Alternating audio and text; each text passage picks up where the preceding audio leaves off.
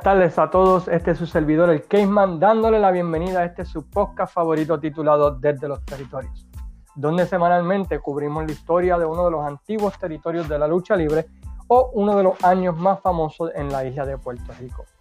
Esta semana estábamos pautados a hablar con la historia de la lucha libre en la República Dominicana, pero debido a problemas de salud personal entre mi esposa y yo, ya que en lo que ha sido un horrible año, volvimos positivos, ¿verdad? Lo que es el cover y estamos aquí en cuarentena. No he podido, ¿verdad? Pues concentrarme o hacer research como he querido. Estamos bien, gracias a Dios. En mi caso, el único síntoma que he estado teniendo ha sido cansancio, pero gracias a Dios no he tenido más ninguno de los otros síntomas hasta ahora y toco madera, como dicen. Mi señora esposa, ¿verdad? Pues gracias a Dios ella había recibido las dos vacunas, así que los síntomas que tiene pues son menores, aunque todavía, ¿verdad? Pues tienen catarro y tienen los escalofríos.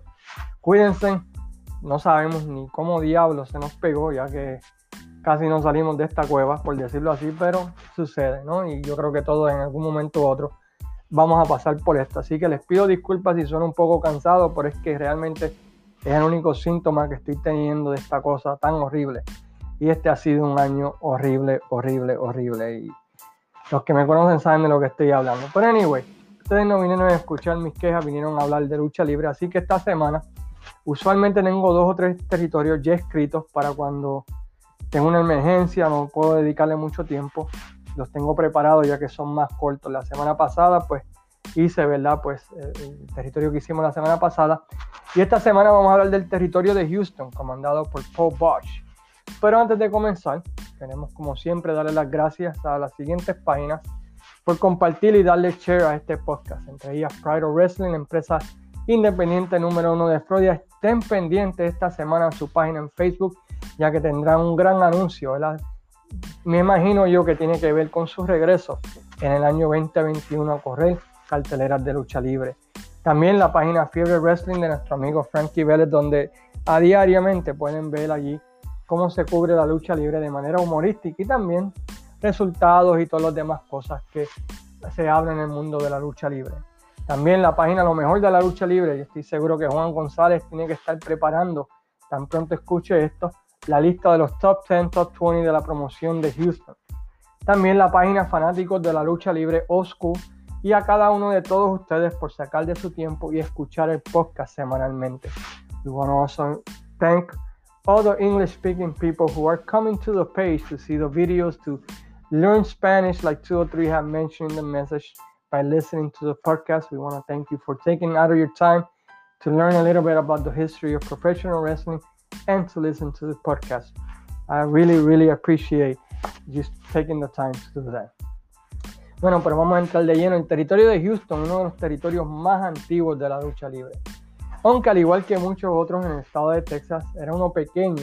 Básicamente corría en la ciudad de Houston todos los viernes y los suburbios alrededor de Houston, ¿verdad? Lo que llaman ellos este, spot shows, o un show aquí, un show allá. La diferencia del territorio de Houston a otros territorios es que ellos este, no tenían un crew regular, usaban talento de diferentes territorios y diferentes promociones para llevar sus eventos. Entre los luchadores que lucharon en el territorio, pues básicamente podemos decir que son todos los luchadores que eran alguien en la NWA, AWA y en el mundo de la lucha libre entre los años 70 al año 87-88. Básicamente, todo el que era alguien en el mundo de la lucha libre llegó a luchar, aunque sea una vez, en el territorio de Houston. Yo creo que el único que no luchó allí, y puede que esté equivocado, es Carlos Colón. El resto de todos los Hall of Famers del mundo de la lucha libre lucharon en algún momento en el territorio de Houston. Pero para mencionar, podemos mencionar al Junkyard Dog, Ric Flair, Harley Race, Nick Bowenko, Kamala, Jake Roberts, King Kong Bundy, Wahoo McDaniel, Tully Blanchard, Gino Hernandez, The Midnight Express, The Rock and Roll Express, JJ Dillon, Bruce Brody, Gary Hart, The Von Erichs, Chris Von Erich, Shawn Michaels, The Blade Runners, Jim Cornette, eh, José Lotario, Mil Máscara, Early Lad, The Funk Brothers, Red Bastian, Iván Posky, Billy Graham, Bob Backlund, Bruno Sammartino, Stan Stasiak, Terry Taylor, Bruce Prisher, Gino Hernández lo mencioné, Gino Hernández entre otros. O sea que básicamente todo el que era alguien en el mundo de la lucha libre en algún momento visitó The Sam Houston Coliseum para ver lucha libre en el territorio de Houston. El territorio en sí comenzó en el año 1915 bajo la dirección de Joe Siegel, que estaba corriendo la oficina en el área de Houston.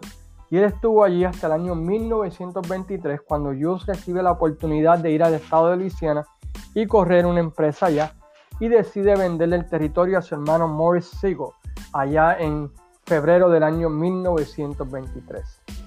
Morris vende, cambia el nombre de la oficina al Golf Athletic Club, que era el nombre de la casa promotora de la oficina de Houston.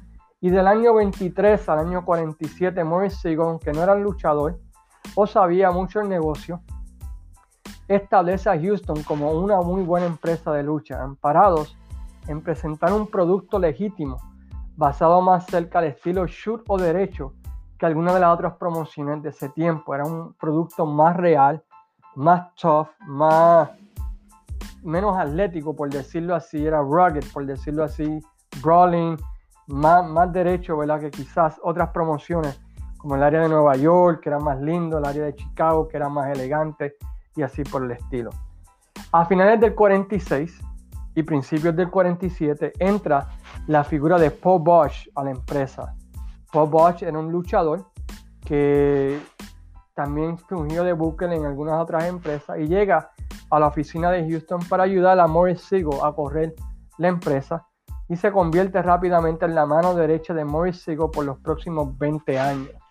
Como tal, funge como ayudante de Booker, como enterista y haciendo los spots en la radio o los comerciales en la radio luego de que sufriera una lesión en el ring y tuviese que retirarse. Paul Bosch ocupa esta posición por casi 20 años, un ejemplo de lealtad en un mundo de la lucha libre donde eso no existía en ese tiempo, ya que todo el mundo quería su propia empresa, todo el mundo quería ser la figura principal, pero Paul Bosch por 20 años estaba contento con ser la mano derecha de Morris Siegel.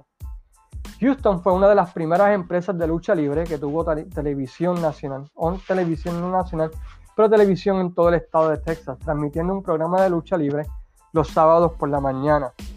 Los primeros dos años brincó de canal hasta que llegó a lo que fue su casa ¿verdad? permanente en el canal 39 de Houston, donde permanecieron hasta su cierre en 1988. La empresa se une a la National Wrestling Alliance en 1948 y continúan teniendo éxito hasta la muerte de Morris Siegel en el 1966. Entre ese tiempo, pues recibían la visita del que los que eran campeones mundiales de la NWA una vez al mes.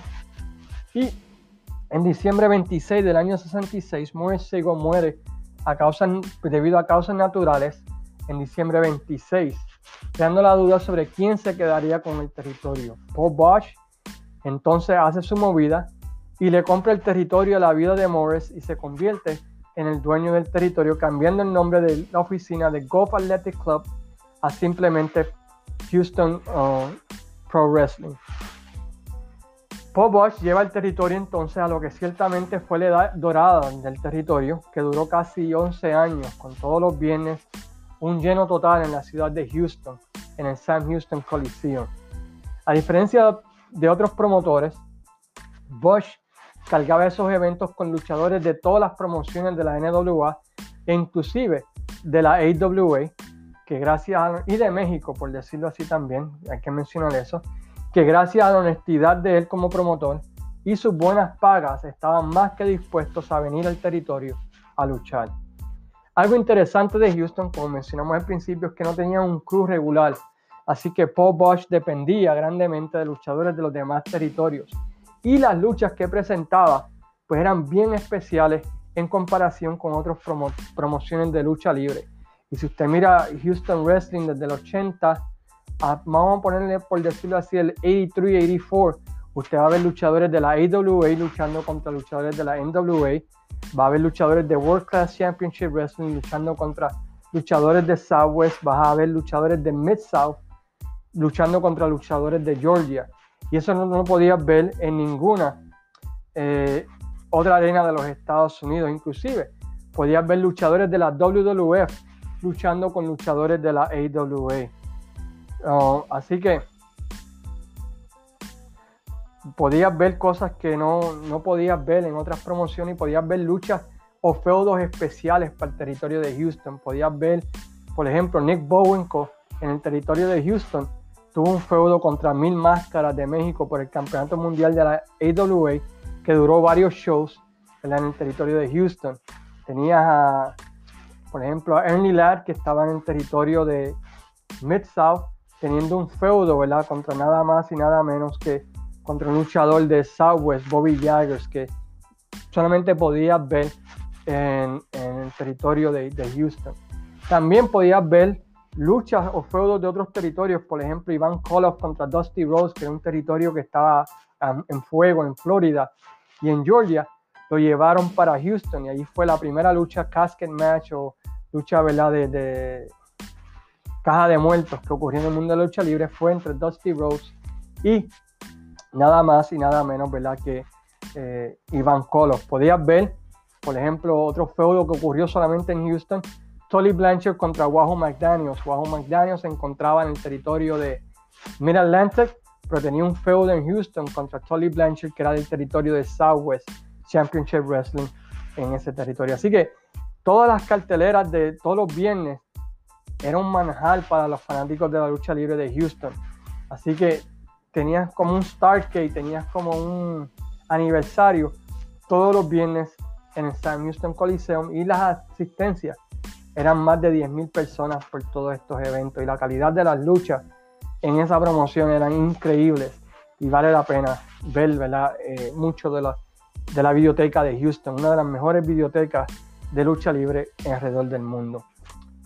Inteligentemente, Paul Bosch, pues como buen promotor, él planeaba todas las carteleras de por meses y meses y promocionaba en abril va a venir Andrés Gigante, en mayo va a venir Harley Race, en junio va a venir Nick Bowenko.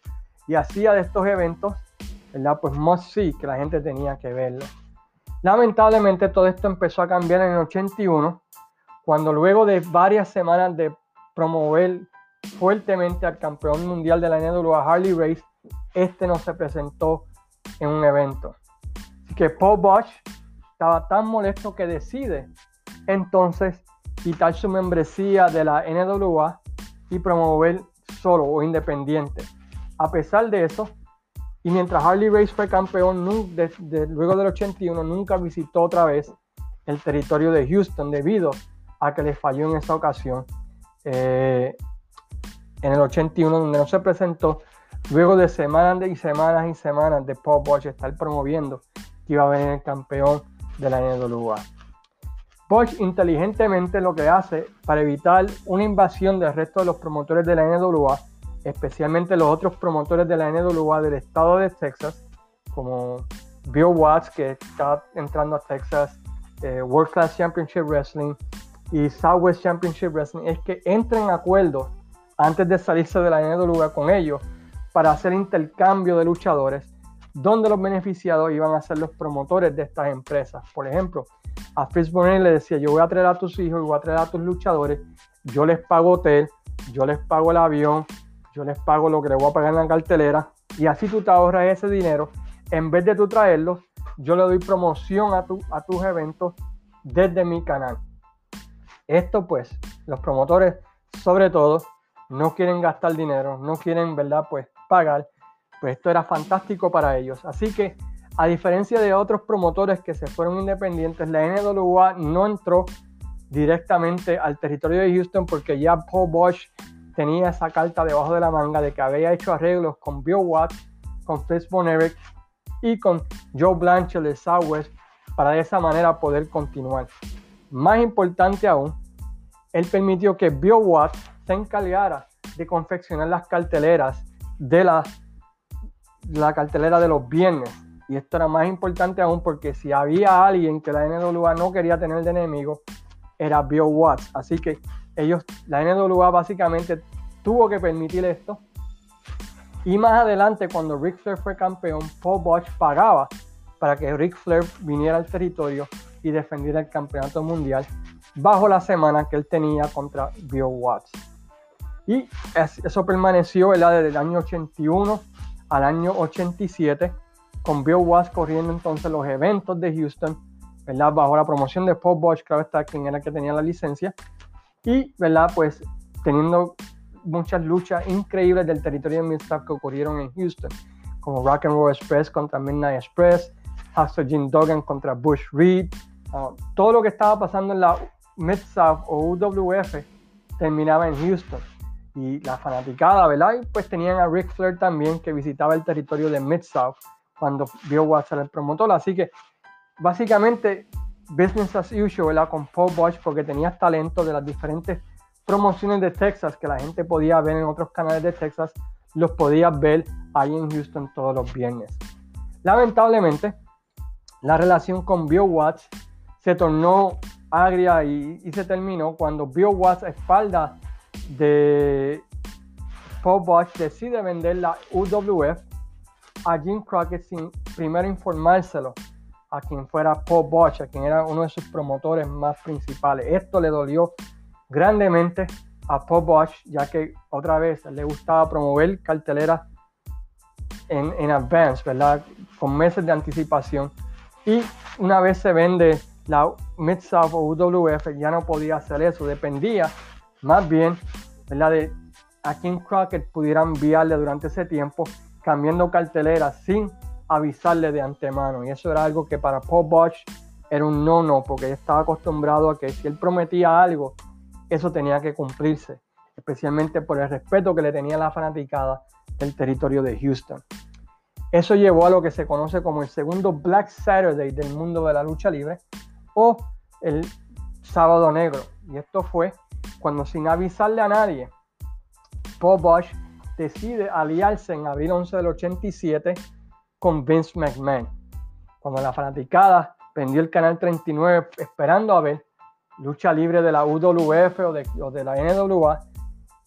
En vez de eso, lo que vieron fue a Paul Bosch informándole que de ahora en adelante lo único que iban a estar viendo era la WWF.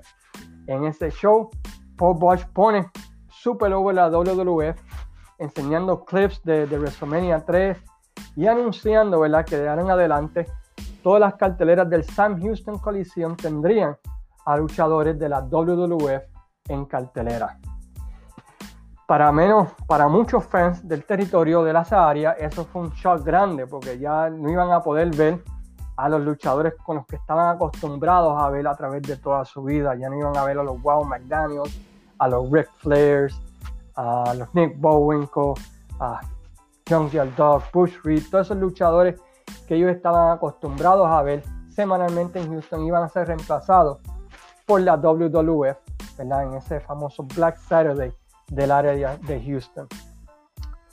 Y, ¿verdad? Eh, especialmente escuchar a Paul Bosch hablando tan increíblemente del producto de la WWF, pues fue un shock grande para la fanaticada.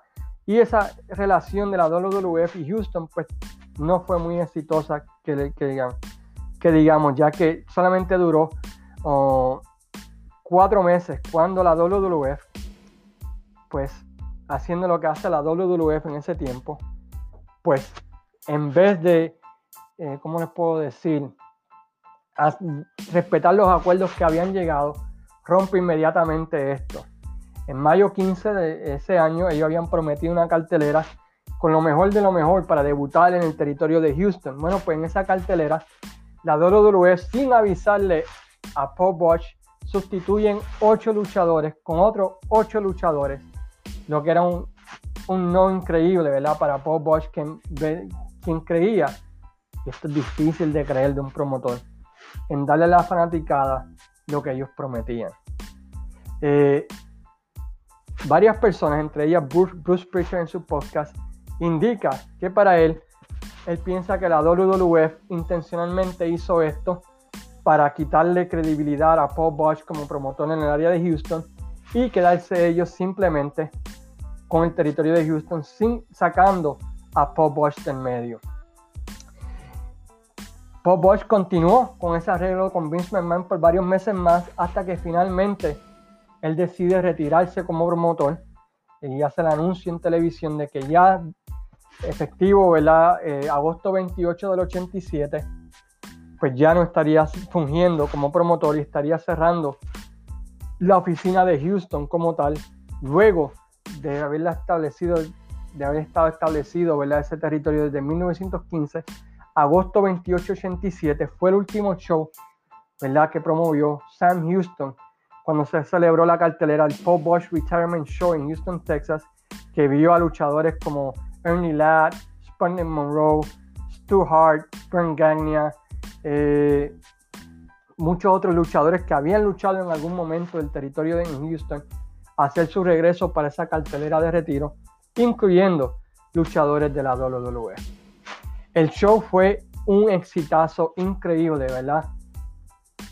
Y se dice o se piensa que de ahí fue que surgió la idea de SummerSlam, porque fue un evento de verano y fue exitoso, que Vince McMahon decidió hacer SummerSlam debido al éxito que tuvo esa cartelera del Pop Bosch Retirement Show en agosto del 87. Y se puede entender que tiene cierta credibilidad, ¿verdad? Esa, esa teoría porque el primer SummerSlam ocurrió, ¿verdad? Un año después en el verano.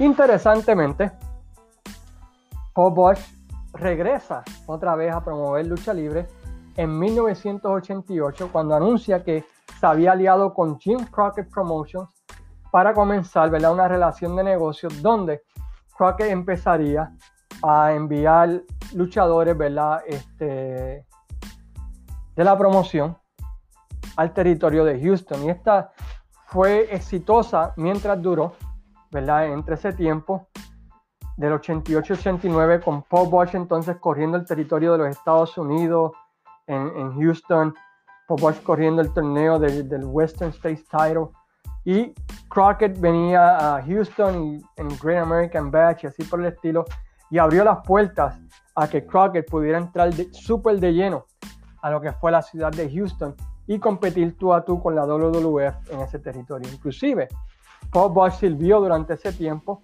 como miembro ¿verdad? de la directiva de la NWA, de directores de la NWA durante ese tiempo. Lamentablemente, como sabemos, Jim Crockett en 1989 vende eh, su territorio a Ted Turner, que cambia todas las reglas del juego, cambia el nombre del territorio a WCW y Paul Bosch oficialmente se retira de la lucha libre, cerrando lo que fue un increíble capítulo en el mundo de la lucha libre, donde por casi 11 años, 12, 13 años, vamos a ponerle 14 años para ser justo, el Sam Houston Coliseum todos los viernes era donde tú tenías que estar para ver lucha libre alrededor del mundo. Paul Bosch murió ¿verdad? de un ataque al corazón.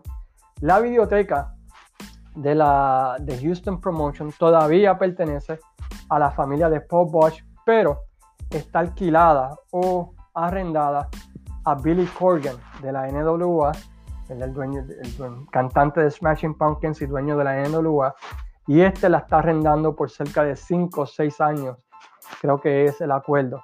Y por eso pueden ver mucho de Houston, ¿verdad? En los programas de, de Billy Corgan en NWA y YouTube, todo lo que ven pertenece, ¿verdad? A la familia de Paul Bosch, pero está arrendado a Billy Corgan y la NWA en estos momentos. La WWF trató de comprar la biblioteca hace varios años atrás, pero lamentablemente, ¿verdad? Pues no pudieron llegar a acuerdos económicos. Eh, de Houston Wrestling hay mucho en internet, vale la pena verlo porque van a ver muchas luchas que realmente, ¿verdad? Pues no se veían en otros territorios y que realmente, ¿verdad? Pues son bastante entretenidos. Y van a ver luchas, ¿verdad? En sueños. Van a ver a Nick Bowen contra Mil Máscaras, vas a ver a Ric Flair contra este otro luchador que no, no podías ver regularmente en otros territorios. Así que muy buena calidad de lucha, ah, muy buenos eventos que hacía Sam, ah, hacían en Sam Houston y Paul Bosch como promotor, pues era reconocido junto a Don Owens como dos de los mejores promotores de lucha libre en el mundo por su honestidad, porque realmente les importaba la fanaticada y ¿verdad? también por la buena paga y cómo trataba a los luchadores que trabajaban para su empresa. Con eso en mente, pues terminamos nuestra mirada a lo que fue el territorio de Houston. Realmente recomiendo que, un día en YouTube vayan y chequen todo lo que puedan de esa promoción porque les va a gustar mucho, porque es muy, muy buena calidad de lucha. Este, a través de la semana vamos a estar poniendo videos de la promoción desde los territorios y también esperamos, ¿verdad? Pues ya que pase este mal del 2021 que ha comenzado horriblemente para este servidor, pues que las cosas mejoren y podamos hablar de otros temas como historia de la República Dominicana, el año 1990 de la Capitol y así por el estilo. Mientras tanto, los invito a que visiten Wrestling Dome y también nuestra página desde los territorios. Denle like, denle share podcast. Y otra vez, muchas gracias por sacar de su tiempo y escuchar como lo hacen semanalmente. Hasta la próxima semana los deja su servidor, el Cayman, deseándole a todos buena salud, buena vibra y tengan cuidado, este, como dicen en inglés, out there.